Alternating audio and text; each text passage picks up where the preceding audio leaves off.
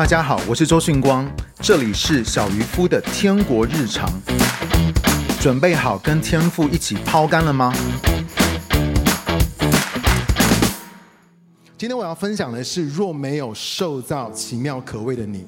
啊，刚刚嘉秀姐呢就说，哎，我们为什么我们还在讲若没有？哎，我们这一季还没有完呢，好不好？大家，我们还在九月啊，我们还没有到下一季啊，所以我们还是这个主题哦。若没有什么，若没有什么，OK。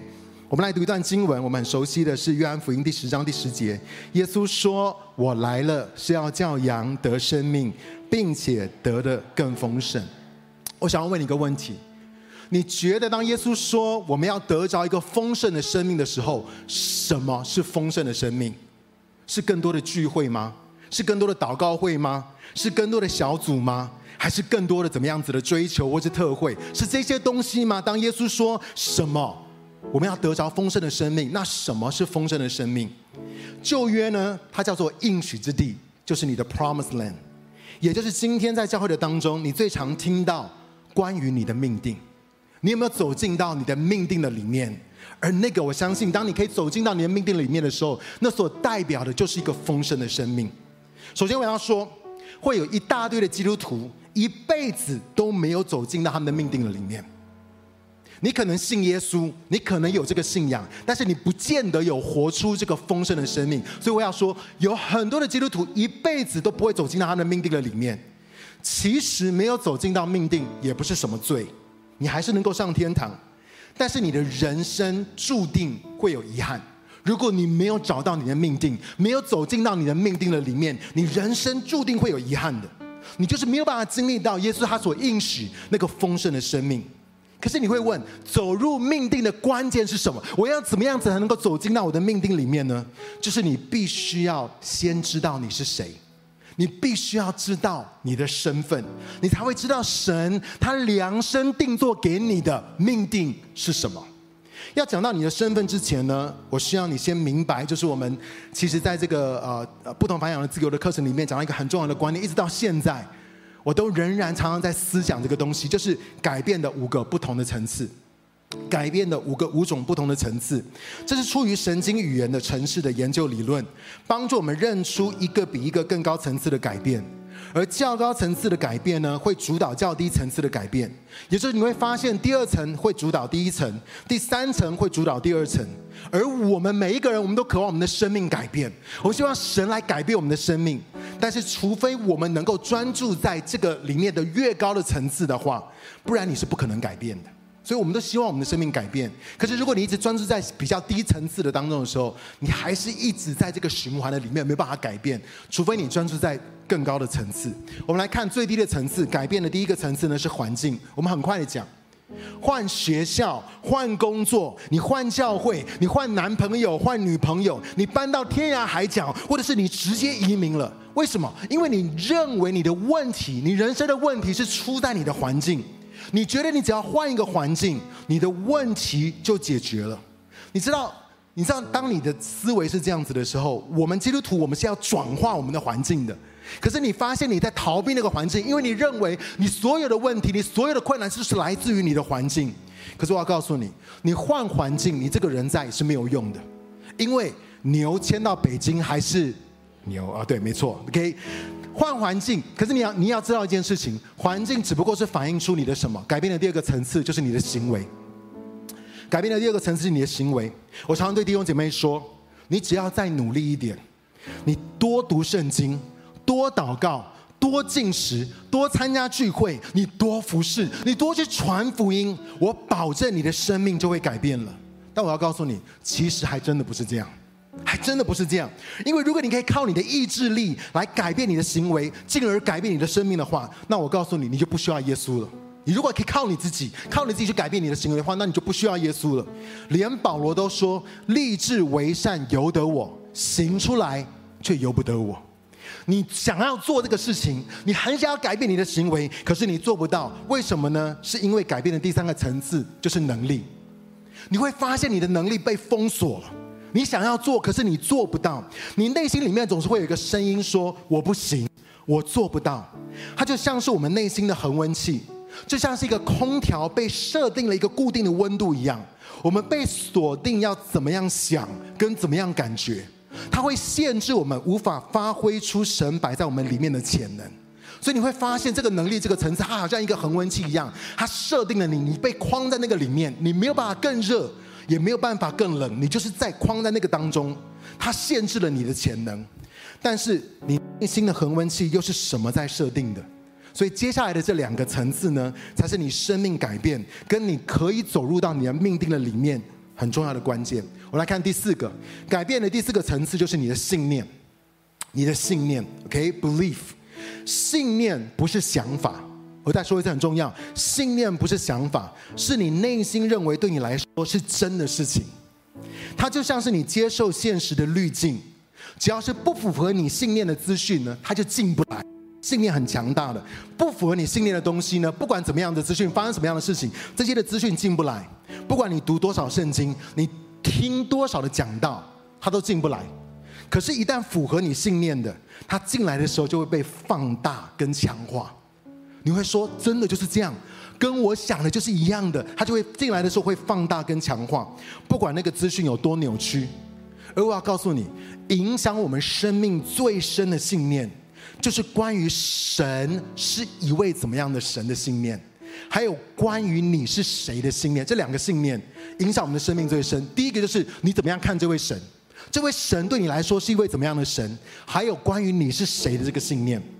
我举一个关于神信念的例子，因为你要知道我们的身份是来自于天赋，所以如果你里面对天赋的那个形象是扭曲的话，你对你是谁的理解，也会是扭曲的，这是为什么？雅各书第一章十六、十七节，我们来读这段经文哦，请我亲爱的弟兄们，不要看错了，各样美好的赏赐，各样完备的恩赐，都是从上面，从众光之父降下来的。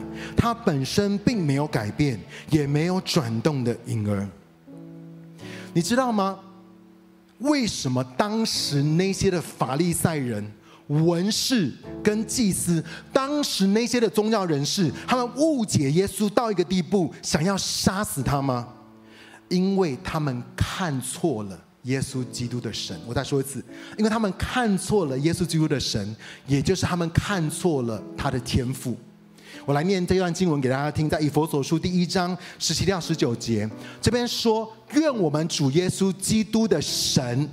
请问我们主耶稣基督的神是谁呢？他接下来就说了：荣耀的父。我们主耶稣基督的神就是那位荣耀的父，赐给你们智慧跟启示的灵，使你们能真正的认识他。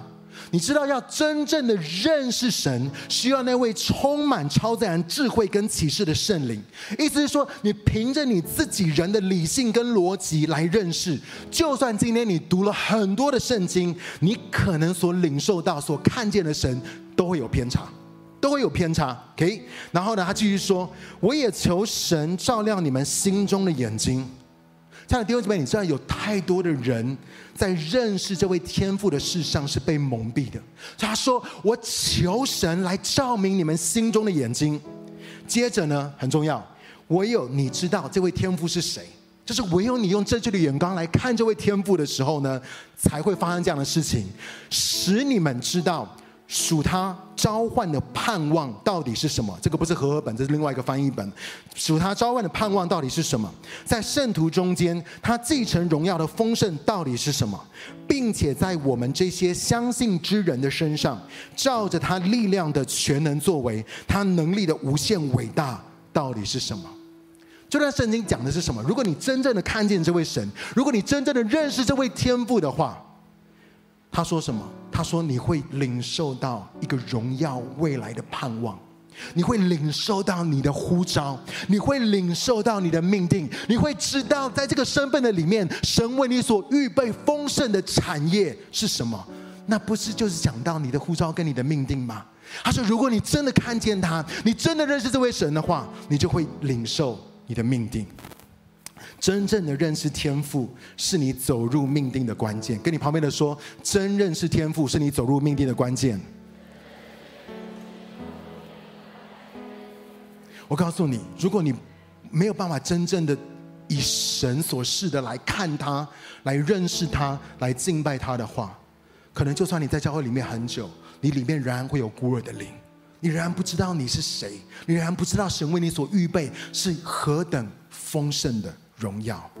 所以呢，除非我们接受神版本的真实，意思是说，让神的真理来改变我们的信念。第四层。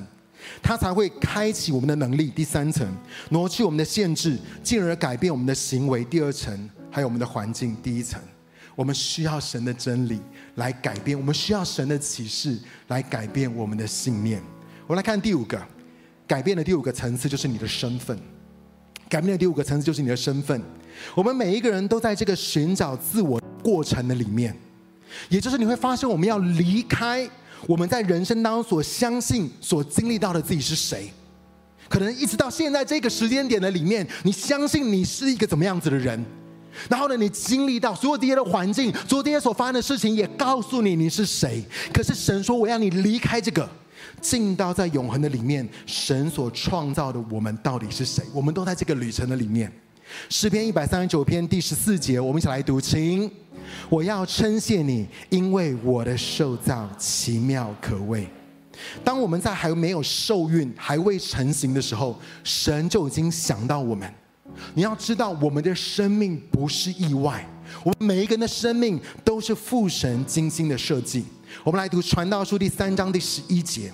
这节圣经呢，是呃，是我生命当中一个非常非常重要的一节经文。我们一起来读，请神造万物，各按其时成为美好，又将永生永恒安置在世人心里。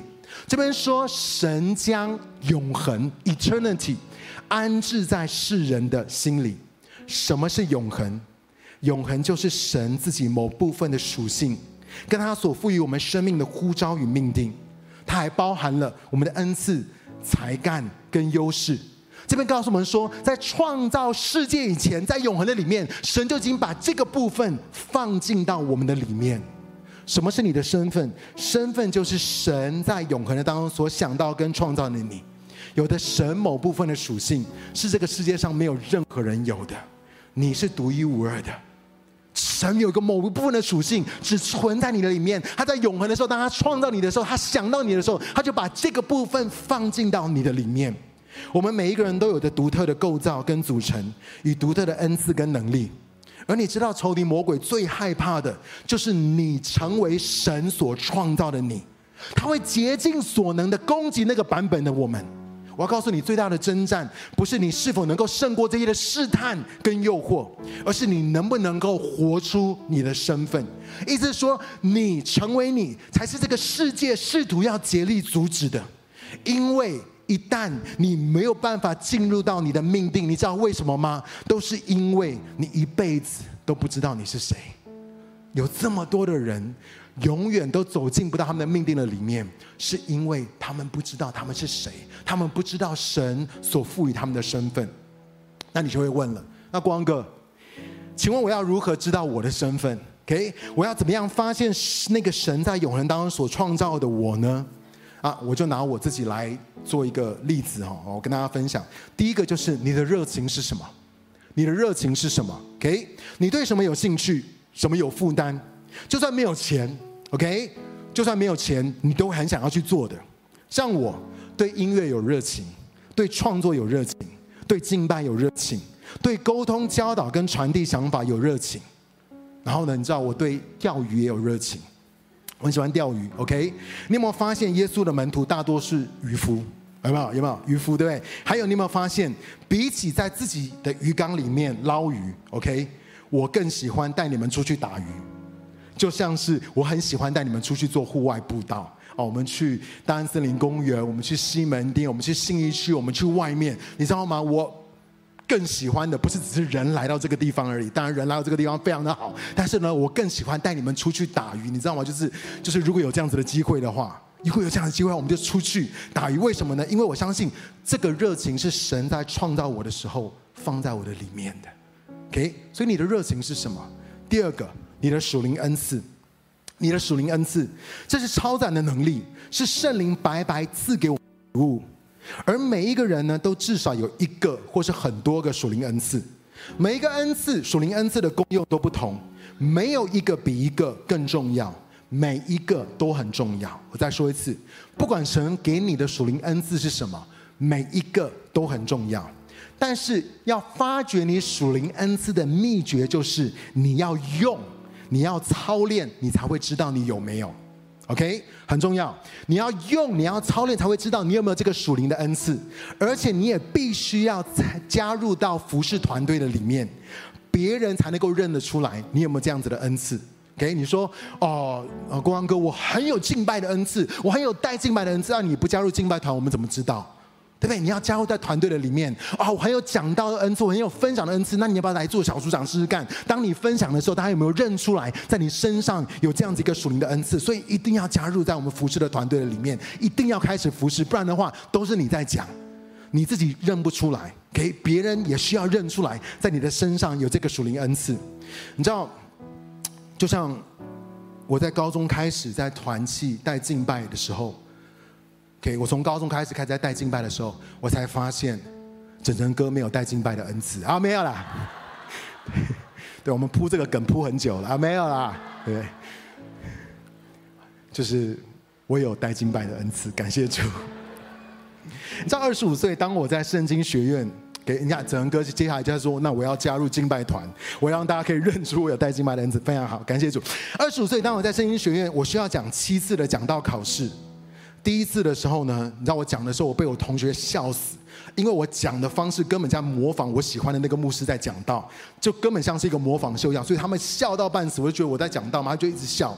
第二次讲的比第一次更烂，我是考到第三次的时候，我才经历到一个很大的跨越跟突破。我发现我在讲到第三次的时候，我才发现神早在永恒的当中，就把讲道跟教导的恩赐放在我的里面。我要讲一个很重要的观，很重要的观念，就是你不用，你永远都不会知道；你不用，别人也认不出来。所以你需要用，你需要操练，才会知道你的属灵恩赐。因为这个属灵恩赐也会告诉你的命定是什么。第三个就是你的呼召，你的呼召。我告诉你，你的呼召呢也是超自然的。我从小呢就很抗拒全职在教会里面服侍，我只想要做音乐相关的工作。但是二十五岁的时候，耶稣却对我说：“我要建造我的教会，你要继续做你自己要做的事情，还是你要跟我一起来建造教会？”我告诉你，这个就是呼召，你知道吗？那一年神也问我说：“愿不愿意回台北灵粮堂做学生工作？”结果呢，一个原本不喜欢年轻人的我，就回应了神的呼召。你会发现一件事情，它是超自然的。呼召不见得是关乎你的热情、喜好、负担。跟恩赐，特别是我，你知道，有些时候，我我问这些的呃，我们的同工，他们真的对学生很有热情，很有负担。但是我必须要告诉你，我一开始真的没有。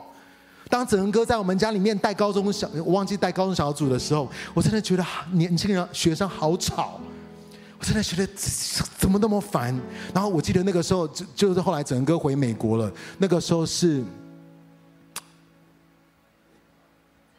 曾少哥，对。在我们家带国国中小组更吵，就是我我默默礼拜那个时候我还没有全职嘛，我在我还在职场工作。然后那个时候我每天每个礼拜天早上起来的时候，我就会先想说，这些国中生，就是你们可不可以去别的地方？就是我很没有负担，我很我们不要讲讨厌，但是就是没有很喜欢。但是我告诉你，当神的呼召来的时候，它是超自然的。你就进到这个什么你的命定的里面。第四个，我们要讲的是你的优势，怎么样认识你的身份？怎么样知道神所创造的你呢？透过你的优势。首先，让我先定义一些的名词，你才会知道优势是什么。很多人做完这个，我等一下会讲的那个测试的时候，他就以为说啊，那是我的优势，我很厉害。No，那不是你的优势。我们来定义一些的名词。第一个叫做天赋。天赋，天赋就是一个我们能够很有效使用的思考、感觉跟行为模式，是很自然就能够重复执行的。你的天赋是神在创造你的时候就摆在你里面的潜能，它是先天的，但是它是很原始的，并没有经过雕塑或是琢磨的，这是你的天赋。第二个就是知识，知识，透过教育跟经验所获得的资讯。你会发现，我们从小到大，我们都需要上学、上课，我们需要学习相关的技能。那你会发现，这个知识呢是靠后天的努力。第三个是技巧，技巧透过后天反复练习跟琢磨之后，你才会有的技能。诶，就像是你可能有音乐的天赋，你也上过钢琴课，但能不能够在敬拜团的里面弹 keyboard 是另外一回事。OK，你可能有音乐的天赋，你也可能从小就有上过钢琴课，但是能不能够加入在敬拜团的里面，配搭在 keyboard 的服饰的里面是另外一回事。就像我很喜欢用这个例子，你可能有运动的天赋，你也学过打篮球，但是你不一定能够打 NBA，除非你的技巧有磨练到，你可以排到世界的前四百名，你才有可能进 NBA。OK，所以呢，这个是什么？关于你的技巧有没有经过磨练？下一个，最后才是优势，才是优势。优势是持续且卓越的执行某项活动的能力。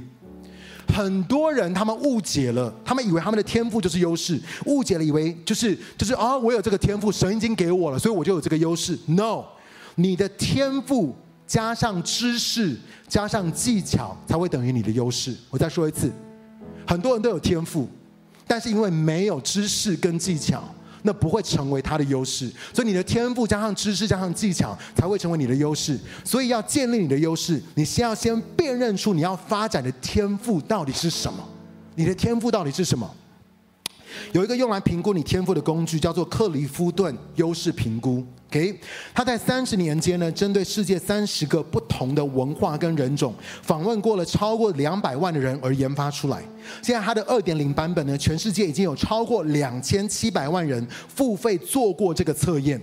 有百分之九十财经五百大企业都是用这个来评估他们的员工，所以我要说，这个测验、这个评估还算蛮客观、蛮精准的。如果你要知道有科学的这个部分的话，你可以来看这个东西，因为呢，它其实它后面的 database，它后面的资料库非常非常的庞大。你知道我们在教会的里面有一种测试叫做你的属灵恩赐的测试，有没有做过？有人有做过吗？OK，让我告诉你。不是很准，不是很准啊！因为我们蛮多人测试过以后呢，我们的属灵恩赐都是要为主殉道的，好不好？这个我真的不知道，这个就是这个后面的 database 这个资料库到底是什么？但是我要告诉你说，这个是非常符合。为什么？因为它从不同的人种、不同的文化的里面，而且已经有这么多的人做过这样子的一个测验了，OK？所以它发展出来的。那为什么会发展出这个测验呢？因为一九五零年代初期，美国内布拉斯加大学做了一个研究。他们用好几年测验了六千个高一的学生，想要帮助他们提升阅读的能力。大多数的人认为，那些一开始阅读速度较慢的学生，在训练之后，会比那些原本就很会读书的孩子进步多一点。为什么？因为他们有更大进步的空间。可是他们在做这个研究，他们却发现，大部分一开始阅读速度比较慢的学生，大约是一分钟读九十个字。OK，那这个是英文啊，这个是英文，一分钟读九十个字。经过了两年训练之后，他们的平均速度增加到一分钟可以读一百五十个字。所以两年的训练之后，读一百五十个字就提升了百分之六十七，我觉得还不错。还不错，有进步，OK，提升了百分之六十七。另外一组呢，一开始的阅读速度快的学生，他们一分钟可以读三百个字，还没有经过训练哦，他们很厉害，他们一分钟就可以读三百个字哦。经过同样两年的训练，你觉得增加幅度是高于百分之六十七，还是低于百分之六十七的？OK，我要讲，如果你有上过 ID 课程的话，就请你不要破梗了，好不好？你就不用举手了。如果你觉得，这一些原本一开始的时候，他们就可以读三百个字的，他们进步的幅度会高于百分之六十七的举手，高于百分之六十七的举手。OK，好，你看，你觉得他们会低于百分之六十七的举手？低于百分之六十七？OK，好，你看这个就是对了，就是刚刚那些所有上过 ID 的就没有举手，就是对的。好，好了，你们没有破梗了。OK，所以可能我们都会认为说，哇，你要你已经三百字，人家。经过两年训练才读一百一百五十个字嘛？你已经三百字，你要进步的空间应该很有限，你可能会低于百分之六十七。但是你发现，OK，答案揭晓了，他们一分钟两年过后进步到两千九百个字，两千原本三百个字哦，他们进步到两千九百个字，这是提升了百分之八百九十七，就是快九倍。这告诉我们，两组学生之间不但有一个先天能力的差异，而且在某方面有天赋的人，经过训练可以达到没有这方面天赋的人，再怎么样努力都无法突破的极限。这正应验了耶稣所说的那句话：“有的还要加给他，有的还要加给他。”所以盖洛普组织呢，就发展了一套评估工具来辨识天赋。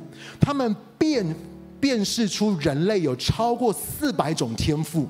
他们把它归类成三十四个主题，每一个人在回答完大概一百八十个题目之后呢，就会开出你排名的前五项的优势。所以跟大家分享一下我跟石岩排名的前五项的优势。OK，排名前五项的优势。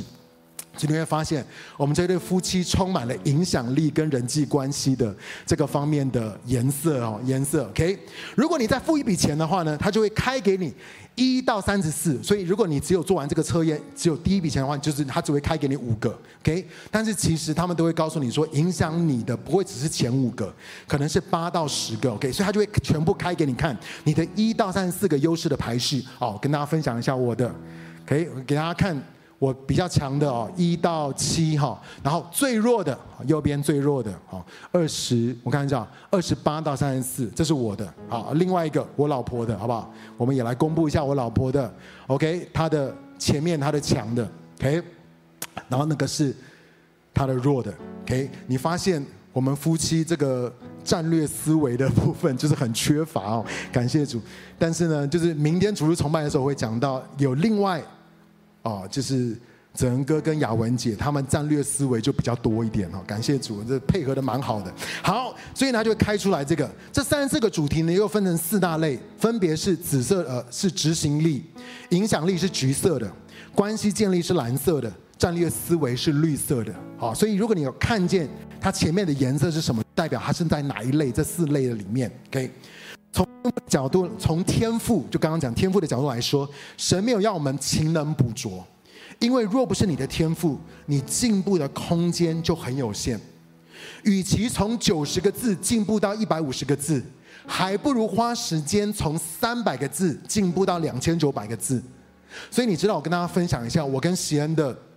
我们的呃这个倒数的几项，可以想我们倒数的几项，所以你看我就说了，我们绿色的都很倒数，就是战关于战略思维的啊，就是很都很倒数。然后你知道我在不明白这个东西之前的时候，我常常都会觉得我的这些的很弱的这些的部分。可不可以提升？可不可以有所改变？可不可以进步一点？然后你知道吗？我就是很羡慕别人有这些东西，可是我都没有。然后你知道，对我们夫妻来讲，我也我们也常常以前的时候在婚姻的里面常常会吵架，就是因为我都觉得，哎，他今天不在我们当中，所以我们可以讲嘛，对不对？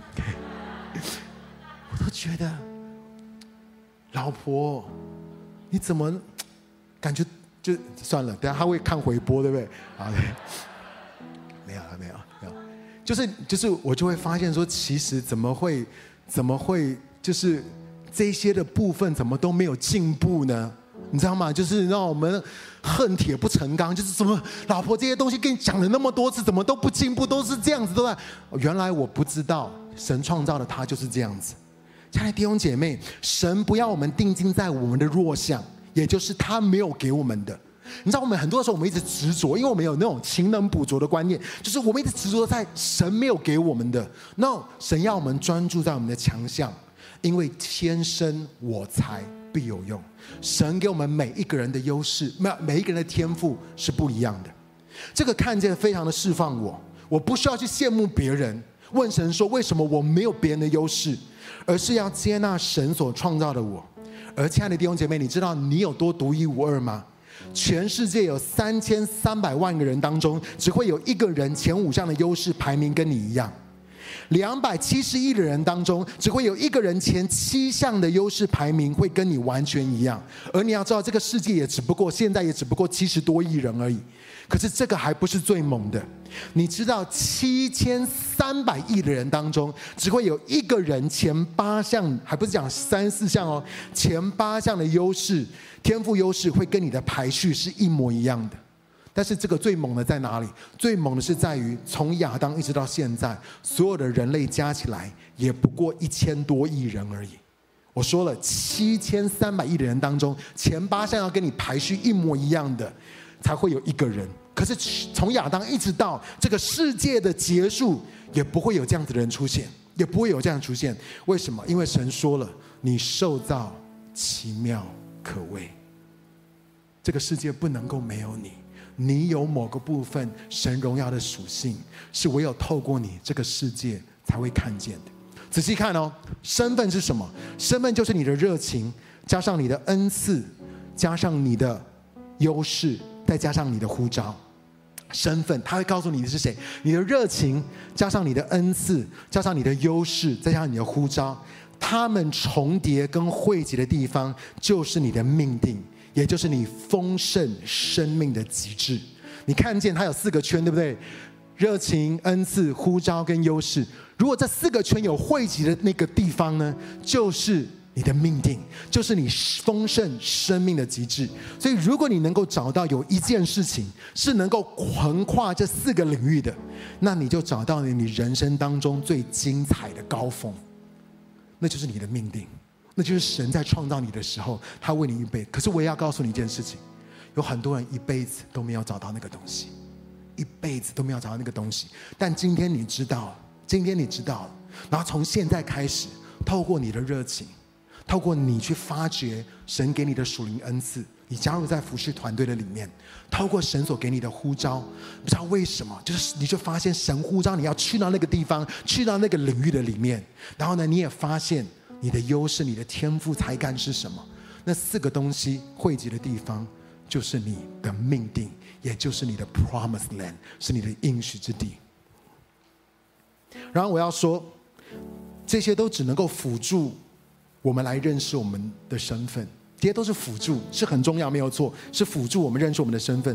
但最准确的源头还是来自于第五个，神说你是谁，你的身份是来自于这位天父，你的身份是来自于这位天父。上次在父亲节的当中，我跟周牧师一起分享，天上地上所有的名都是从天父来的。所以我分享到，我爸爸的名字叫周神柱，我的名字叫周训光，我女儿的名字叫 Payton，跟周信恒，OK，这些名字都是有意义的，是神他把这些名字赐给我们的。所以我不知道从那一天父亲节一直到今天，神有没有告诉你两个东西？第一个就是关于你名字的意思是什么？OK，关于你名字的意思是什么？第二个就是如果那个名字不是神在永恒的当中他要给你的。那你问神，神你给我什么名字？我觉得这个超级重要。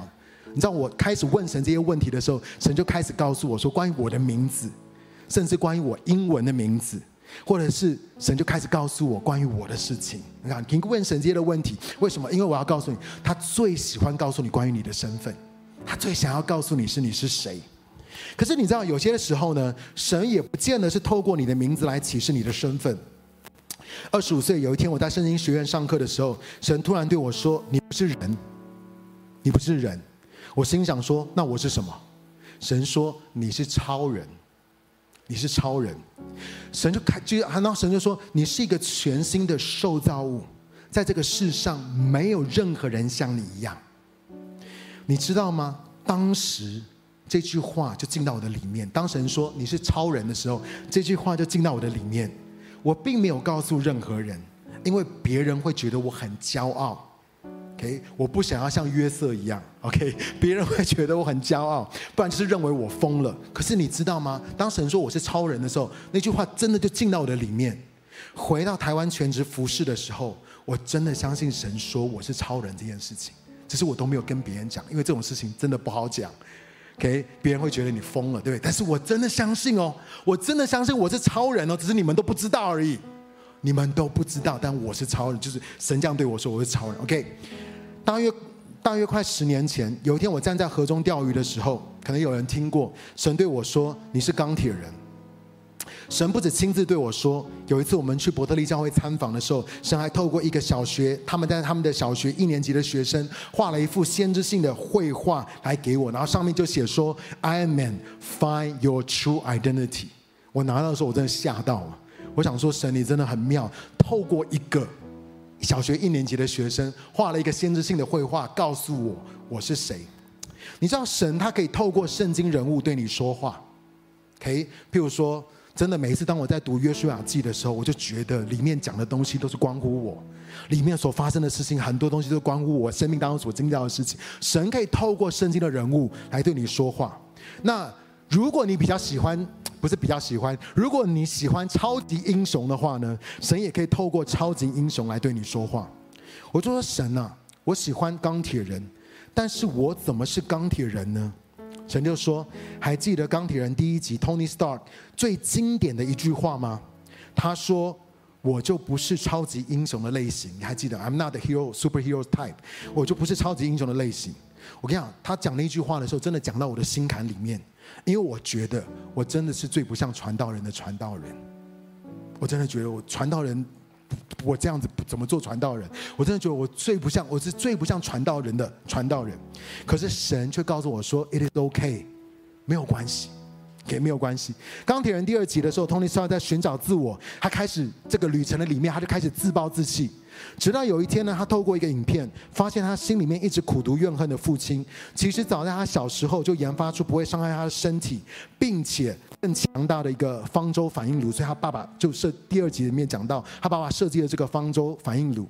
我就想到我三十五岁，全职侍奉了十年之后，神才透过尊荣文化恢复了我跟我爸之间的关系，并且开始让我领受上一代的属灵产业。从第三集开始呢，Tony Stark 拼命的设计很多的钢铁桩。神说：“虽然你没有超能力，你知道钢铁人其实是没有是没有超能力的。OK，他说：虽然你没有超能力，没有钢铁桩呢，你就是一个平凡人，你就是一个普通人。但是我却让你可以设计出钢铁桩。神说：这么多年，你所写的每一篇信息跟教材的逐字稿，就像零件一样，而你所整理的天国文化装备课程，就是一套套可以执行不同任务的钢铁桩。”譬如说，启动天国人生，跟信荣哥我们那个时候一起写的，然后军尊的敬拜、蒙福人生、天国元素、ID 走入命定、不同凡响的自由，这些的课程呢，就好像是不同的钢铁桩一样。而且最棒的是，这些的钢铁桩谁都可以穿。我就想到，当我在写这些课程的时候，我领受到的印象就是，只要上过这些课的人都可以教，谁都可以教，而且呢，谁都可以把他们所领受到的这些天国文化可以传递出去。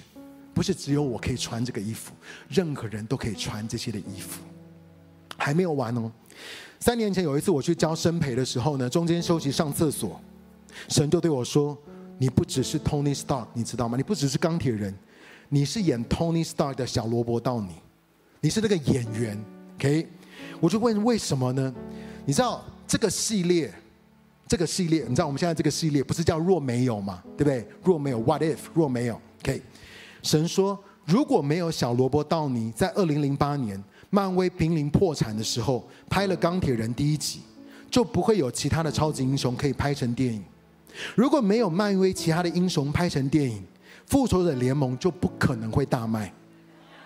OK，然后呢，也不会有之后的《复仇者联盟》第二集、第三集、第四集。而且你知道吗？这些的超级英雄都继续的在拍，继续的在拍，而且拍的都是那些你真的觉得。”这些怎么那么，就是这种算超级英雄嘛？哦，可能就是你在讲，但是呢，他们就是这些电影一直拍，一直拍，拍，让更多人可以看见这些的超级英雄。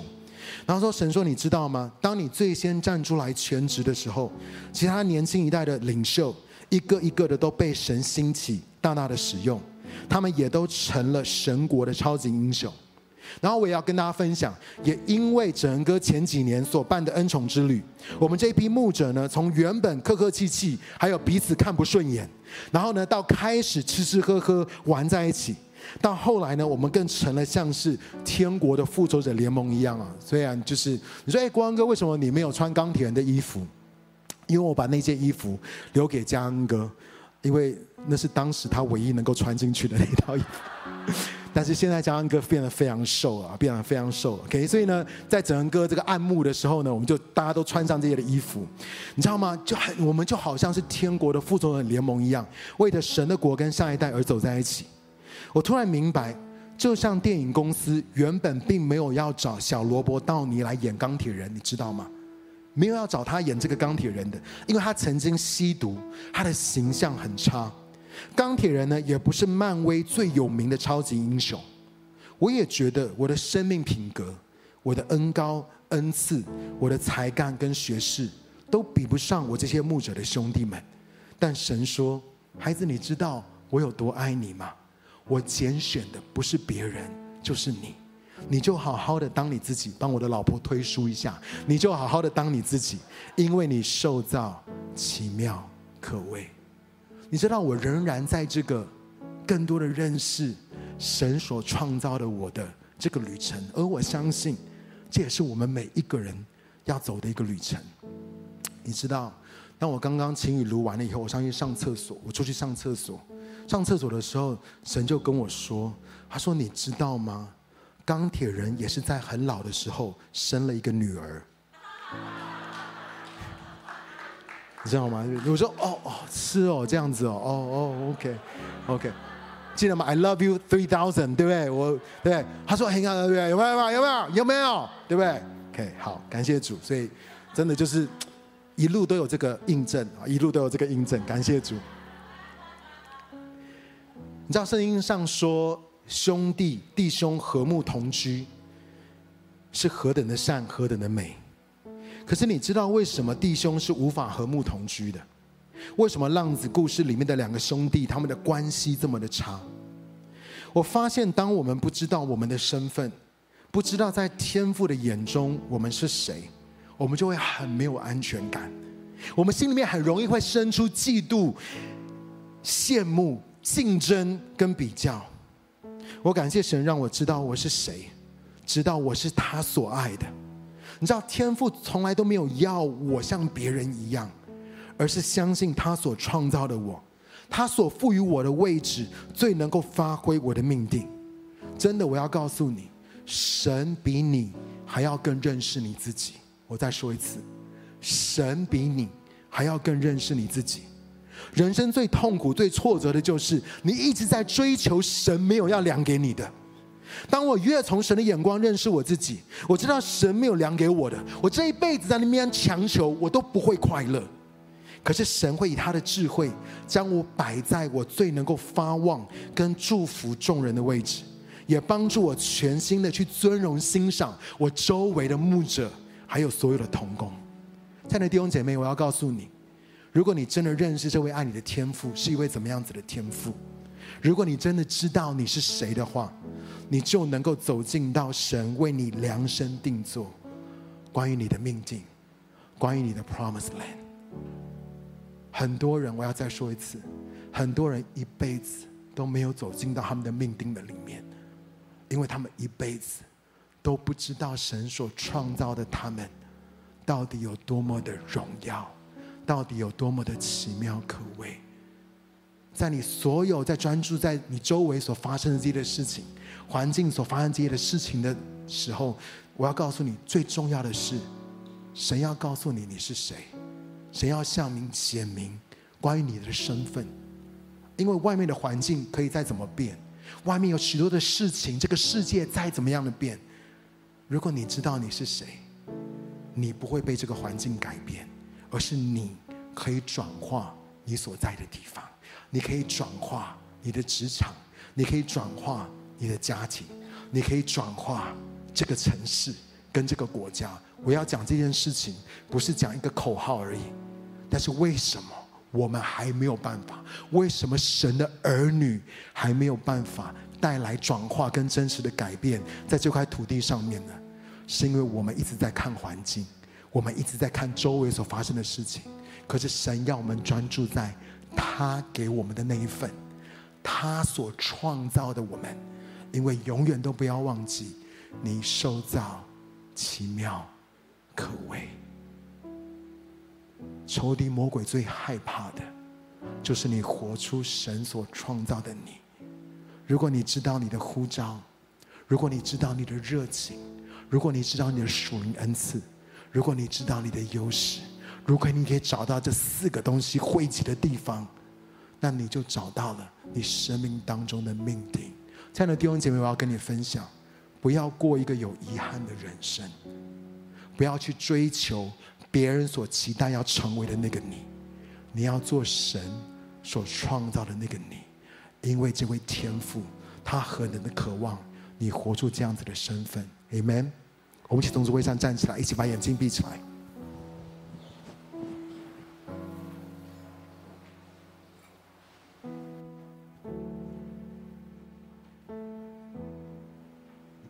我每个人安静在神的面前。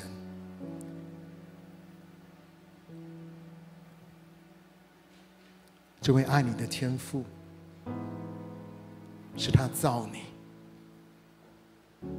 你是他最完美的设计。他没有造你跟旁边的人一样，他把在他的里面有某一个部分的属性，有某一个部分的荣耀，单单放在你的里面。因为他爱你，不要看错。你如果看错这位天父，你永远都会像孤儿一样，在那边争取、证明你的身份。你永远都会跟旁边的人比较，你永远对神有很多的不满、抱怨，说神为什么我没有？为什么我不像别人一样？我要告诉你，神为你所预备的道路是最适合你的。神为你量身定做的命定是最适合你的，因为他是那位完全良善的天父，所以不要看错了。我不知道在你的里面有什么东西被扭曲了。我不知道在你跟神之间有什么样的隔阂。当我奉主耶稣的名，求圣灵，这位赐智慧跟启示的灵，使你心中的眼睛不再被蒙蔽。他要打开你心中的眼睛。让你可以真知道他，真认识他，以至于你可以勇敢的活出神儿女的身份。你不需要害怕。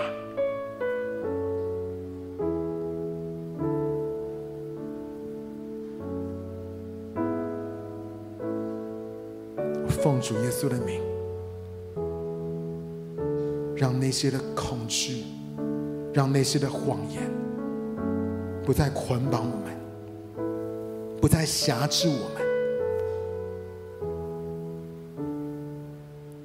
让我们可以用一个正确的眼光来看神，来敬拜他，来经历他，来认识他，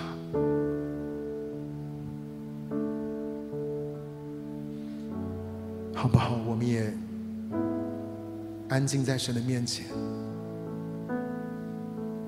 来到这位。众光之父问他说：“神，你可以告诉我，当你在永恒的当中想到我、创造我的时候，你给我的名字是什么？你想到我，你想到什么？或许你可以问神。”现在我的名字，不管是中文或是英文的名字，有什么意义？你可以问神。在我们中间有些人，你要领受新的名字；在我们中间有些人，你终于知道为什么你会叫这个名字。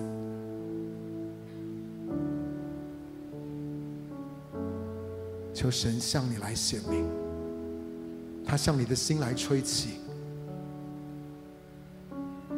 他让你看见你受造，没有人像你一样，非常的独特。你里面有的热情，你的呼召，你的天赋、你的属灵恩赐、你的才干，都构成现在的你，是神所创造的。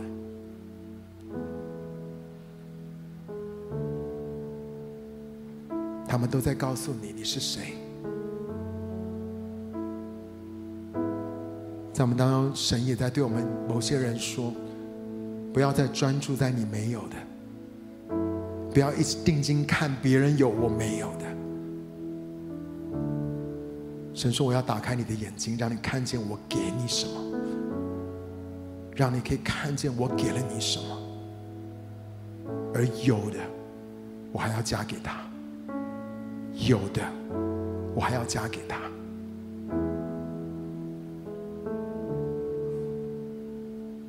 让我们成为我们身份的好管家，管理神所给你的护照，他所给你的属灵恩赐，他所给你的天赋，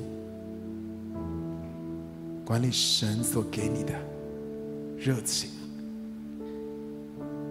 说神，让我的命定是你。为我量身定做，我要单单为你而活。主让我单单为你而活，这所有的一切都要连回到你的身上，这所有的一切都要连回到这位创造你的天赋。他知道你是谁，他也知道。他为你所预备的命定，他现在就要来启示你。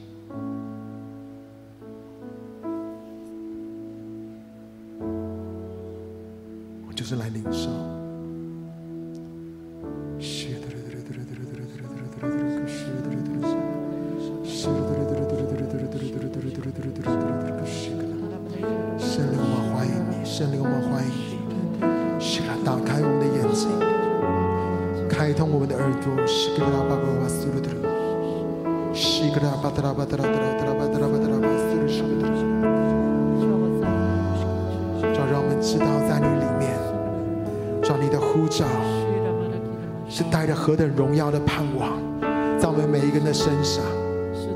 主，你给我们的产业是何等的丰盛。所有运行在我们的里面的大能大力是何等的奇妙。主为这一切，你付上代价。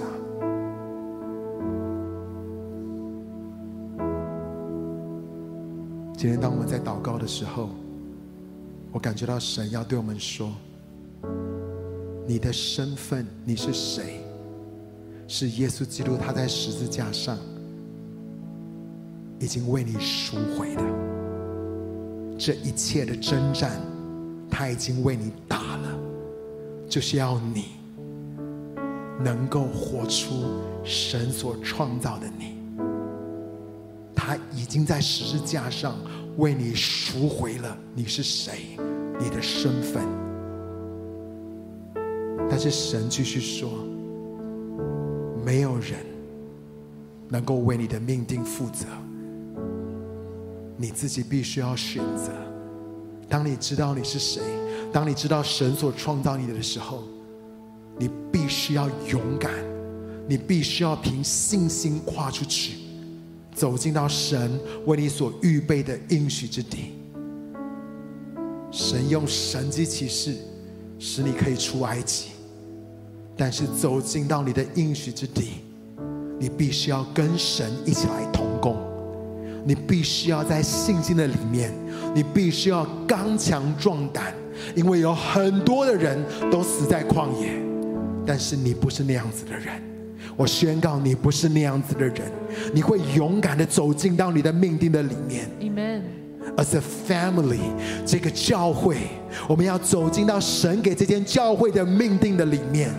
我们也要宣告台湾，也要走进到神给台湾的命定的里面。It's not automatic，它不是自然而然就会发生的，而是当我们知道我们的身份，当我们愿意在信心的里面与神一起来同行的时候，我们就能够走进到他所为我们预备这个荣耀的 Promise Land。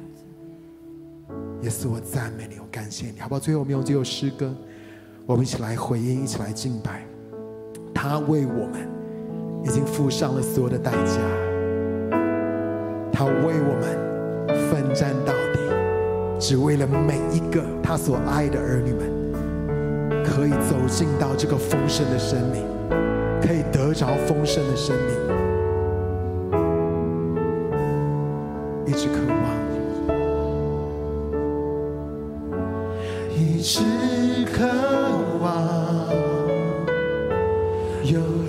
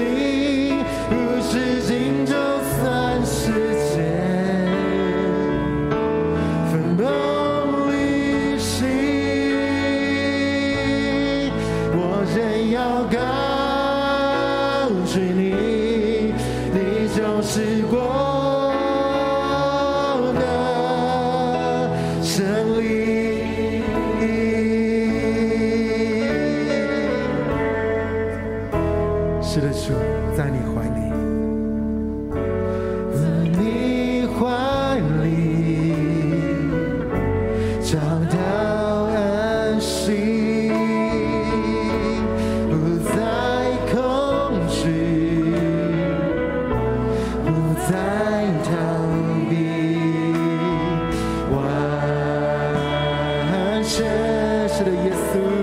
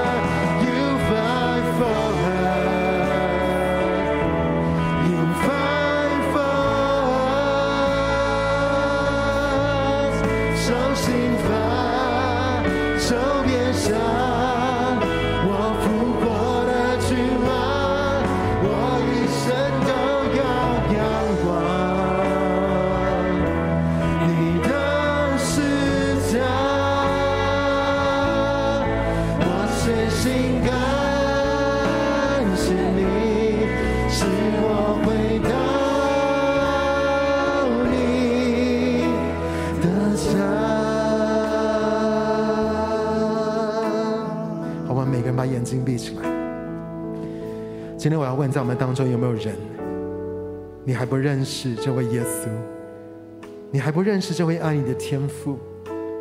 我要告诉你，他为你，他为你这个人，他为你是谁而死在十字架上，就为了要赎回，为了要让你能够活出神在永恒的里面，他所创造、他所想到的那个你。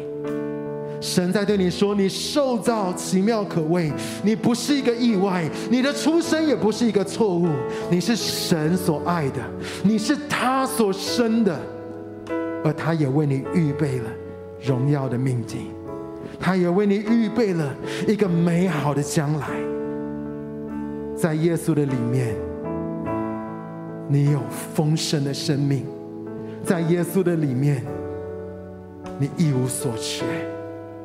你会活出，活在一个应许之地的里面。如果今天的是你，你还不认识神，你还不认识这位耶稣的，可是你渴望他进到你的生命的里面，你渴望这位爱你的天父更多的向你显明你的身份，你是谁？他完全的爱你，完全的接纳你。如果那是你的话，当我数到三。我要你把你的右手高高的举起来，让耶稣看见，让天父这位爱你的天父看见。当他看见的时候，他要进到你的生命里面，他要完全翻转、改变你的生命。因为这位神，他绝对有能力这样做，他绝对有能力可以完全翻转你的生命，翻转你的命运，翻转你，让你可以进到你荣耀的命定的里面。如果那是你的话，当我数到三的时候，你把你的右手高高的举起来，我要来为你祷告。Are you ready？预备好了吗？一、二、三，有没有这样子的人？感谢耶稣，感谢耶稣，感谢耶稣，感谢耶稣。在线上，如果是你的话，你也帮我加一，让我知道今天你做了这个决定。我们要为你来祷告，亲爱的主耶稣，现在，现在就进到他们的生命的里面。你为他们是谁？你为了他们的身份而死在十字架上。你说现在已经不再是他们，那是耶稣基督你荣耀的生命在他们的里面，而主透过你。他们要活出一个不一样的生命，他们要活出一个丰盛、一个精彩的人生。旧事已过，都变成新的了。这样祷告，奉靠主耶稣基督的名求。阿门。好吧，我们也一起举起手来，我们来领受神的祝福。阿爸天父，主我求你继续的带领我们青年牧区，我们每一个弟兄姐妹。在这个走入我们命定的旅程的里面，我们这一生就是在更多的认识你。我们这一生就是在更多的认识你所创造的我们。我们现在所知道的还很有限，但神求你继续的带领我们，在这个旅程的当中，以至于当我们。更认识你所创造的我们，我们就可以勇敢的活出我们的命定。谢谢你，耶稣，赞美你，愿你在我们每一个人的身上都得着荣耀。这样祷告，奉靠主耶稣基督的名求，阿门。还是把荣耀归给我们的神，哈利路亚，哈利路亚，哈利路亚，哈利路亚。感谢主。